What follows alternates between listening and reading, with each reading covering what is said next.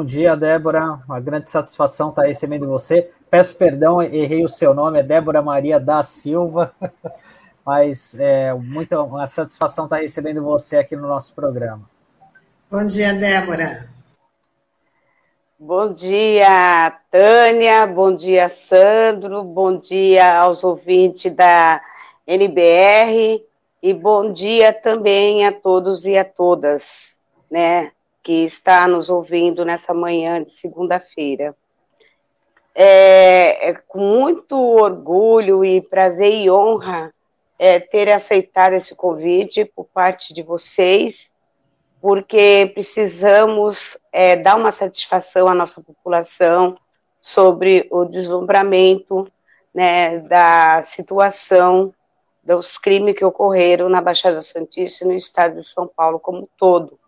E eu, como coordenadora do movimento Mães de Maio, que foi criado na Baixada Santista, não podemos é, colocar uma pedra né, nessa, nesse massacre tão é, desastroso da história da democracia do nosso país e também é, um dos massacres mais envergonhosos que o judiciário é, sela a impunidade né, para continuar é, engraxando essa máquina de moer gente, de moer seres humanos preto, pobre, morador de favela e de periferia. Débora, a gente te chamou aqui porque é, no início desse mês, né, a Procuradoria-Geral da República ela decidiu arquivar o pedido da, de federalização das investigações sobre as mortes de 12 pessoas aqui na Baixada Santista, no âmbito dos crimes de maio, né, que foram aqueles crimes cometidos ali né, em maio de 2006, né, que ganhou uma repercussão, inclusive internacional. Nós tivemos mais de 50 mortes aqui é, em toda a Baixada Santista. E eu queria saber, desde já, como você é, recebeu essa notícia, essa informação do arquivamento desse pedido da, da federalização, que foi algo que vocês vinham lutando desde 2010. Sandro, é, você, como jornalista, você acompanhou muito de perto né, essa luta das mães e vários jornalistas também da Baixada acompanhou do estado de São Paulo, do Brasil e alguns do mundo, né? Como também muitas universidades, como a Clínica de Harvard, né, que fez o estudo cinco anos após os ataques, é, nós não se surpreendemos, principalmente quando ocorreu o estudo de Harvard, que nós descobrimos que o Fórum do Ministério Público da capital paulista, no dia 25 de maio, uma semana após né, a Semana Sangrenta, ele manda um ofício para o Comando Geral da Polícia Militar do Estado de São Paulo, parabenizando a eficiência da polícia em restabelecer a ordem. Né, isso para nós, aqueles 79 carimbos, é, deixou nós chocadas e nós se deslocamos é, do Estado para ganhar a, a Brasília e mostrar que alguma coisa tinha que ser feita. Em 2010, nós protocolamos o pedido de federalização, porque depois que nós descobrimos né, esses carimbos, a gente vimos que as investigações era a dança dos carimbos né, da Polícia Judiciária para o Ministério Público de Santos. E no final vem um, a, o relatório do Ministério Público de Santos, da Vara de Execução Criminal, que não teve, principalmente no caso do meu filho, não teve como identificar a individualidade né, de cada daqueles nove policiais que estava de plantão na noite da execução do meu filho. É, ainda deu para nós, mães, uma responsabilidade de fazer as próprias investigações. Eu, dali, né, e as mães, passamos a ganhar o diploma de pesquisadora. Nós saímos em busca, mostramos as evidências, pedimos as investigações naquele eixo, e nada daquilo foi respondido pelo Estado de São Paulo e nem pelo Brasil, envergonhando depois, né? Eles, quando ver que a gente denuncia muito, no, principalmente no Conselho do Ministério Público Federal, que nós provocamos uma audiência pública no Ministério Público Estadual, eles colocam só a, a, a investigação do caso do rapaz terceirizado da Unifesp. Mas eles também determinaram é, um, uma investigação, um PIB amarelo dentro do GAECO de Santos. Veja, nós já sabíamos que os projéteis que tinha eh, tirado dos que foram retirados dos corpos dos nossos filhos estava sendo incinerado. As nós mães já sabíamos que o caso da grávida, que é o mais emblemático, uma grávida de nove meses ser executada, foi arquivado em nove meses, em 2006. Então, em 2006, no final de 2006, houve o arquivamento do caso da grávida e do marido. Né? Então, nós vimos que para poder desarquivar, precisava de fatos novos. E nós apontuamos que meu filho foi enterrado com projétil na espia cervical, que é uma, se tivesse um, um empenho por parte das autoridades, aquela é uma peça fundamental para uma investigação de crime contra a vida. Nós apontamos que o Copom 190 do estado de São Paulo estava funcionando.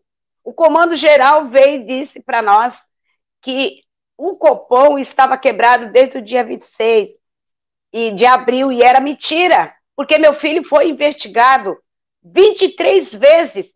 Quando o Ministério Público é, tem pressão, que nós fizemos pressão, e ele pede investigação para querer saber quem foi os agentes que pediram investigação no nome do meu filho, procurando pelo em ovos, ele também fala que não se lembra qual foi o amigo de fada. Nós não estávamos procurando quem apertou o dedo. Nós não estávamos procurando quem apertou o dedo. Quem tinha que nos mostrar é o Estado. Nós é, éramos dona de casa, que não sabíamos nem subir a serra porque nós aprendemos só a criar nossos filhos com pouca cultura. Nós aprendemos a olhar os exames cadavéricos. Nós vimos que menino que estava como resistência seguida de morte, eles tomaram tiro de baixo para cima, de curta distância, com tiro na palma da mão. Nós aprendemos a dizer que esses crimes de maio foi a vergonha do judiciário, principalmente agora com o resultado da PGR onde o Ministério Público tem o dever, o dever de fazer o controle externo da polícia e não faz. Não querem fazer. Se eles quisessem fazer e não tivesse conivente com essas mortes, jamais eles tinham parabenizado a eficiência da polícia em restabelecer a ordem, que nunca teve ordem. Nunca teve ordem, porque esses crimes, eles foram cometidos de uma retaliação porque estava acontecendo no estado de São Paulo a Charque perante familiares de preso. Foi onde teve a rebelião. A gente tem um agente civil lá de, Santo André, que ele foi condenado a 14 anos, depois o Ministério Público recorreu e ele foi condenado é, na sentença final a 20 anos de cadeia. Ele se chama Augusto Pena, que quando ele soube da sentença dele, ele fugiu. Em 2018, ele foi recapturado e se encontra no presídio. Então você vê que nossos filhos pagou e pagaram pelo acharque do Estado. Clínica de Harvard mostra isso no estudo que eles fizeram, né? Então é, era de se esperar quando é um Ministério Público, ele toma essa atitude de não fazer o controle. E ainda coloca que a incansável mãe não teve como provar se foi agente do Estado ou se foi o crime organizado que matou seu filho. É inaceitável isso. É inaceitável que até a Comissão Nacional de Direitos Humanos, eles fazem também um estudo, e o relatório final, a relatora, é, doutora Flávia Pelvezan, ela coloca que os crimes de maio foi tão cruel como os crimes da ditadura, porque nós temos meninos desaparecidos, porque no começo da matança eles começaram a enterrar nas valas sem identificação. No começo da matança, eles tentaram criminalizar nossos filhos rotulando que era ataque do PCC. Eles eles deram esse nome quando as mães se levantam também para a mídia não rotular porque estava escondido uma das piores vergonhas que era a corrupção do Estado de São Paulo. Precisamos estourar a caixa de Pandora dos, dos achaques que, que ocorrem no sistema prisional. Precisamos é, estourar a caixa de Pandora para esse judiciário racista, classista, que precisa ser reformado. Foram jovens, após o estudo de 2006 que nós fizemos, junto com o CAAF e a Unifesp, eh, fizemos o estudo de base, aonde nós percorremos os nove municípios da Baixada Santista, aonde tinha nome de vítima e endereço, se foi só assim que nós conseguimos atingir os endereços das famílias, nós encontramos mães que morreram, que não suportaram a dor dos filhos pagar para garantir o poder, morrer, pagar com a vida, para garantir o poder de uma eleição de 2006 que estava em curso, para mostrar para o resto do país que o governo que estava na disputa de uma eleição ele tinha poder contra o crime organizado que nunca teve, porque aonde tem a Shark, não tem vitória. Débora. Onde tem a Shark, é, é, é, é muito doloroso isso. Débora, já então é uma luta que você está tendo aí há 15 anos, né, clamando aí por justiça, e diante dessa decisão, dessa negativa aí da federalização do, do, do crime, dos crimes, né? Na verdade, qual que é agora o passo do movimento Mães de Maio? Porque isso é inaceitável a justiça ainda precisa ser feita, né? Que isso justifica o movimento de vocês. E que o movimento, como é que o movimento vai andar daqui para frente? É, nós também tivemos é, no Supremo Tribunal de Justiça, é, conversamos com os ministros, né? E porque tem quatro causos de Parque Bristol que eles federalizaram, mas também está parado, né?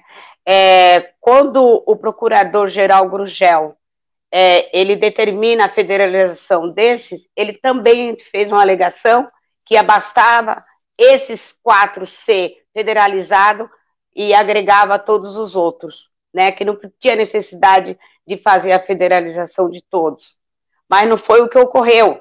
Não foi o que ocorreu porque é, uma das promotoras é, da Baixada Santista, ela criminaliza o movimento das mães depois de 15 anos. Ela criminaliza é, é, é a ponto de, de várias, várias é, manobras por parte do Ministério Público em cima tanto das mães de maio como de chacina de júri popular, né, que, tá, que ocorre no estado de São Paulo.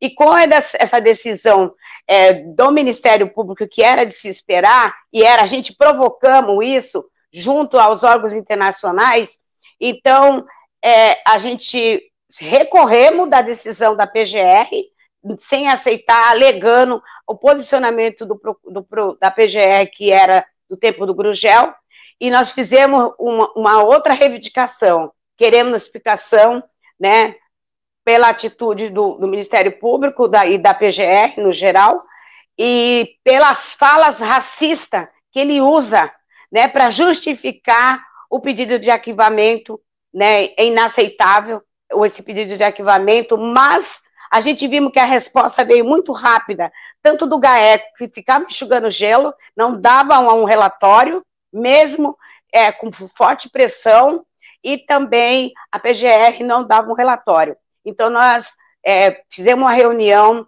com o relator do Brasil, Joel Hernandes, junto à CID e à OIA, no dia 5 de maio, e eles prometeram para nós, entre quatro a seis meses, eles dão a resposta sobre a, a decisão dos crimes de maio perante a corte. Nós também exigimos que a Defensoria Pública do Estado de São Paulo, o Núcleo de Direitos Humanos, entre no Tribunal de Haia, porque não tem mais o que fazer no Brasil, porque o Brasil, ele mostrou que se matar é fácil e jogar para debaixo do, do tapete a verdade e a memória dos nossos filhos é mais fácil porque são pobres negros moradores de periferia. Isso é no geral. A gente quer uma reforma do judiciário, a gente exigimos uma reforma desse Ministério Público e nós vamos lutar enquanto a gente ter fôlego, porque o Estado brasileiro ainda continua com o joelho e apertando os pescoços das mães de Mai e das mães né, do Brasil, da Federação Brasileira. Mas nós estamos aqui para gritar e dizer que sem justiça não haverá democracia nesse país. Débora, é, eu queria saber de você é, se tem alguma apuração em andamento, uma investigação a respeito de algum caso no Ministério Público aqui de São Paulo, o GAECO, enfim, porque eu, eu me recordo que em junho de 2012 eu fui testemunho ocular disso da, da exumação do corpo do, do teu filho, né, do Edson Rogério, ali no cemitério da Areia Branca, que foi algo muito forte, né? E ali é, é, a gente sabia que havia uma bala alojada no corpo dele, como você bem mencionou, e que uh, existia a ideia de fazer uma apuração com base, é, porque é, vários casos ocorreram isso, né? O IML não fez a devida apuração, né? Enfim, é, análise da, é, da, das vítimas, né? Enfim, eu queria saber, tem algum algo em andamento hoje ou não, é, investigando algum caso específico e até mesmo esse caso do teu filho? Olha, Sandro, é, quando a PGR pede o arquivamento, eles cita a investigação do GAECO. A investigação do GAECO ocorreu assim, de forma assim muito é, é, rápida, é, perante só depois que a CID dá o prazo de 60 dias, porque a própria Defensoria, é, em maio, pediu o esclarecimento. É, a Procuradora da República, que fez parte da equipe do estudo né, de Harvard, das clínicas de Harvard, é, ela também ocupou a cadeira e não fez é, não pediu a denúncia do Estado brasileiro né, sobre esses crimes, porque ela fez parte dessa pesquisa, tinha várias recomendações ao Estado brasileiro, reparação e várias outras coisas que também está agregada com a condenação se o Brasil né, sofrer pela, pela Tribunal Internacional. Então, é, essa investigação do GAECO, ela já foi expedida para a PGR. Então, é, se todos olhassem é, o, o, relatório da PGR, eles citam, não adianta falarem que nós não investigou. Eles não investigou porque a gente ficamos esperando é, várias hipóteses de exame balístico que foi retirado do corpo do meu filho, mas ao mesmo tempo não foi a lugar nenhum, né? Não, não, a gente sempre encontrava o, o projeto dentro da gaveta do, do Ministério Público do GAECO. A gente, a gente visitamos o GAECO várias vezes para ver se tinha resultado. A procuradora, fizemos pressão com a procuradora da República, Raquel Dodge, é, em 2018, ela deu um prazo para que o GAECO mandasse o relatório do que ele estava investigando, mas eles só investigaram, assim, bem fragilmente, porque eles alegavam que as provas já não existiam mais então, foi tipo uma manobra para poder confundir o pedido de federalização e ter essa morosidade da resposta da PGR. Bom, é, Débora, a gente já está chegando já no final da, da nossa entrevista, mas um, a gente precisa falar sobre esse mausoléu, né, que, dá, da, que é, para os crimes de maio de 2006, que vai ser colocado na zona noroeste. Eu queria que você falasse sobre isso. O prefeito primeiro tinha dito sim, depois disse não, agora disse sim de novo. É, o mausoléu era um pedido das mães para preservar a parte óssea por causa dos nossos estudos que a gente continua estudando os crimes de maio, né, junto com a academia.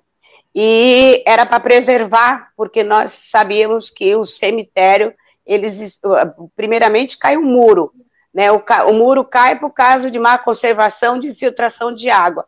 A exumação do corpo do meu filho, o perito, né, do DHPP teve que puxar com rodo, né, os restos mortais do meu filho. Uma vergonha. A gente se deparava com o, o mato muito é, alongado de mar, quase meio metro, em cima dos túmulos. E a infiltração de água, quando a gente conserva né, os túmulos com, com piso, eles são manchados, e também, agora por último, nós vimos que violaram, é, fizeram uma, um vandalismo no túmulo de uma, de uma do, das vítimas.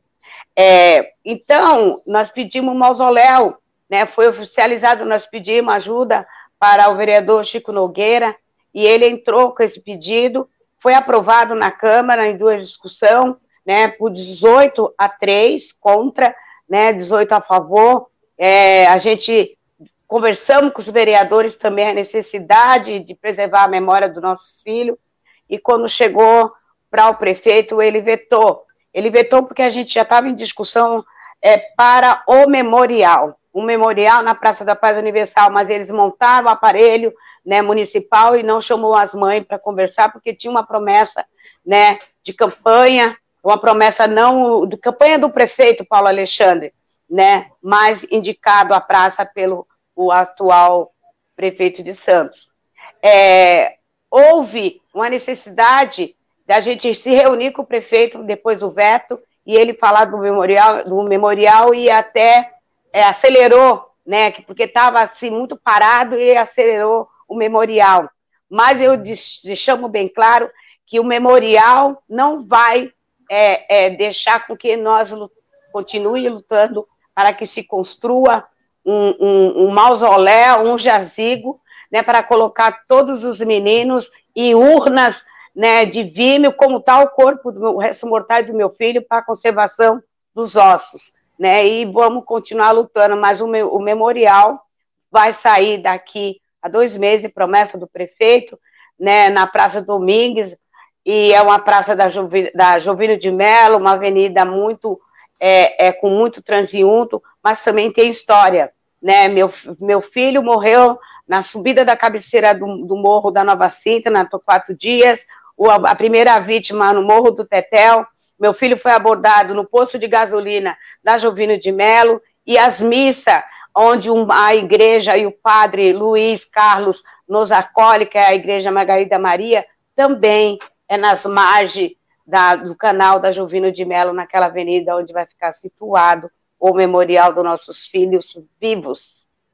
Débora, até tem uma maquete que já foi feita, né, sobre é, sobre o mausoléu. Vai ser com base naquele desenho mesmo, naquele formato? Quem que fez essa? Quem que desenhou aquela maquete para vocês? É, quando nós estávamos discutindo qual o formato do, do, do memorial, é, sempre discutindo com o movimento, né, a regional da Zona Noroeste, e o próprio é, é, artista plástico e a cultura também é que vem, porque não deixa de ser uma arte, né? É, nós falamos como nós queríamos que fosse é, uma, um filho homem, uma filha mulher e uma mãe no meio, e os outros filhos todos em, em torno, né? Então a, a, cultura ajudou também fazer, então foi é, demos um, um, ponto de partida, o plano piloto, e depois foi construído através tanto da cultura que ajudou pela rampa de acesso, da sensibilidade, como também o artista plástico traz esse material, que é o material da rosa, tem, traz uma rosa, que é a rosa do amor, que a gente sente pelos seres humanos, porque nós parimos seres humanos, né, e a rosa do que também substitui a rosa que nós não recebemos mais no Dia das Mães dos nossos filhos. Não. Tá certo, Débora. Eu queria te agradecer pela presença aqui no nosso programa, é, parabenizar vocês pela luta, né? É uma luta difícil, é, muito complicada, a gente sabe, né? Enfim, essa luta por justiça não é fácil, né? Mas te agradeço demais aí pela participação, pela satisfação aos nossos internautas sobre essa questão da federalização dos crimes de maio, né, que era uma demanda antiga aqui, já desde 2010, é, não tem sido uma luta fácil, como você bem lembrou, a teve a federalização daquele caso do, da chacina que teve no Parque Bristol, em São Paulo, mas é, caminha a passos de tartaruga, ou nem caminha, né, como você bem falou, e ainda existe essa chama de esperança, né, existe possibilidade de tentar reverter isso aí no STJ. A gente sabe o que é difícil diante desse contexto, mas a gente é a nossa função aqui estar tá colocando isso sempre à tona, né? Mostrar isso para a sociedade, porque é essa luta por justiça. É, nós que agradecemos é, o movimento Mãe de Maio ele se junta à DPF das favelas do Rio de Janeiro, é, com vários relatórios para o ministro do Supremo Tribunal Federal, o ministro Fachin, e também eu digo para vocês que lutar não é crime, como nós somos criminalizada, e dizer que quem é que tem medo da verdade, né? Quem é que tem medo da verdade? E dizer que nossos filhos, ele conduzia essa máquina do desenvolvimento de Santos. Nossos filhos eram trabalhadores braçal, nossos filhos, eles, muitos deles estavam de férias, como o meu filho, que ele trabalhou de atestado médico no dia que ele foi executado, com 15 pontos na boca, e ele trabalhava para a Prefeitura de Santos. Quando a gente tem um secretário de segurança municipal que dá garantias de direito à vida, que dá garantia de direito à educação, no dia 15 de maio de 2006, a qual ele fala que Santos está guardado e foi o dia que mais matou, um municípios do nosso país também, a municipalização tem culpa, tem omissão, e nós temos que pedir a punição, mas a punição, não a punição do ódio, mas sim da memória da omissão também por parte dos aparelhos municipais. Tá ok, Débora, muito obrigada aí por estar com a gente, tá? Dividir aí as, as, as últimas desse, movimento né? E com certeza você sempre vai ser convidada para estar tá falando sobre essa causa aqui no, no Manhã RBA Litoral. Nós ficamos muito agradecidos, tá? Então já digo até uma próxima oportunidade. Obrigada a todos, obrigado Tânia, obrigado Sandro, nosso filhão, e obrigada a todos os ouvintes de ter escutado, porque era uma honra, era uma responsabilidade por parte do movimento fazer esse esclarecimento à nossa população da Baixada Santista, porque esse programa ele atinge também as mães né, de toda a Baixada que acompanha o movimento Mãe de Maio, e acreditar e dizer uma mensagem aqui, não vamos se curvar, não vamos se curvar, enquanto a vida há esperança de mudar essa realidade, porque nós temos um ideal, é parir um novo Brasil e uma nova sociedade com fora Fora, fora o Bolsonaro.